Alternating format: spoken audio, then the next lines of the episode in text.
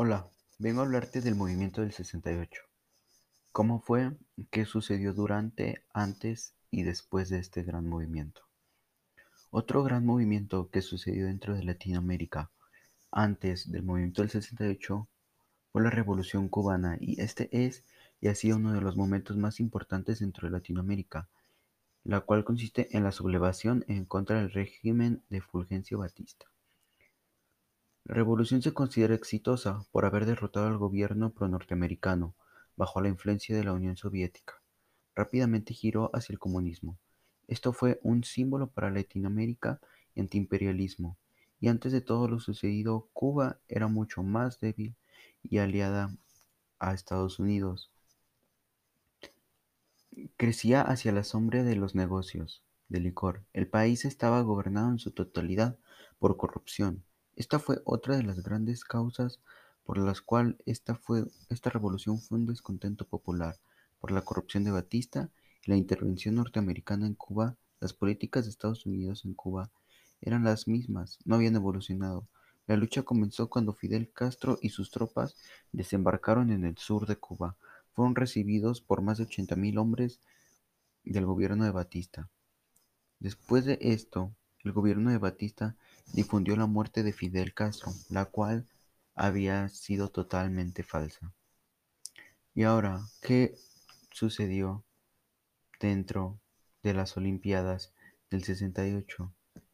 Este fue un gran atentado, el cual se produjo por el gobierno y porque los estudiantes habían estado haciendo protestas de manera pacífica, el gobierno había tenido un muy gran descontento por por lo que el gobierno dijo que ya no le tendría paciencia hacia los, a los, hacia los estudiantes y no los iba a perdonar si volvía a suceder otro tipo de estos eventos y que tenían que calmar a los estudiantes a toda costa.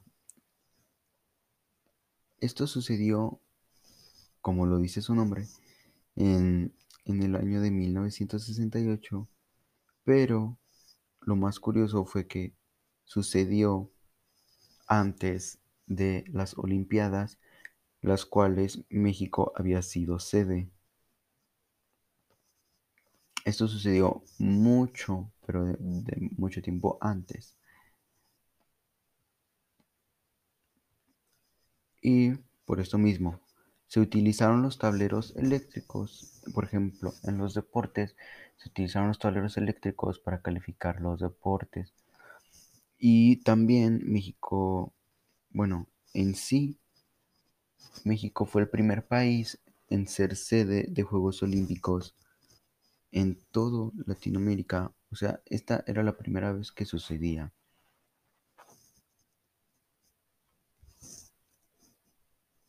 Y por los Juegos Olímpicos se inauguraron en octubre de 1968, mientras que el 2 de octubre del mismo año se sucedió la masacre estudiantil. Después de estos hechos, muchos estudiantes fueron detenidos o simplemente fueron asesinados o desaparecidos. Y Díaz Ordaz, el presidente de este momento, simplemente no dio la cara por sus hechos y puso todo en nombre del gobierno. Por lo que se vivía, por los, también se vivía la revolución cubana, entonces estaban sucediendo demasiados acontecimientos.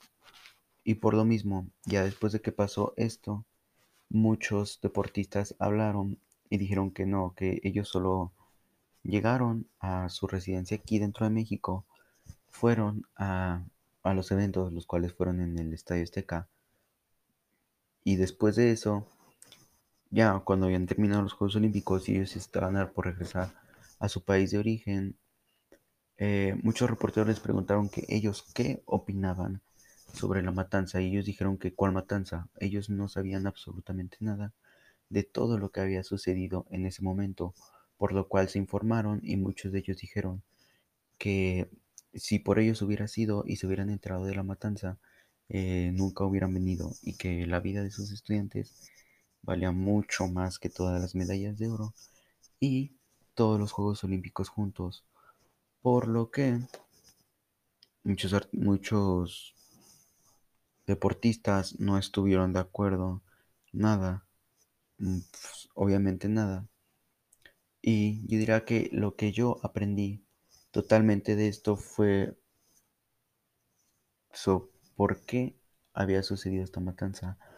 Yo mucho tiempo, mucho antes había escuchado sobre la matanza del 68, pero no sabía qué fue contra estudiantes, quién fue el presidente, por qué, cuándo y cuántos habían muerto y que había sido el mismo año de las Olimpiadas, por lo que este tema la verdad me ayudó demasiado a, a, entender un poco más de la historia de México y de la corrupción del gobierno de Díaz Ordaz y cómo el gobierno no se quiso hacer cargo de nada cuando mató a demasiados estudiantes y si yo me encontrara dentro de esa época pues obviamente protestaría, pero viendo cómo estaba la situación, diría que no darían ganas de protestar porque la gente viviría con miedo, miedo de salir a las calles y eh, solamente pedir algo al gobierno y poder ser asesinado.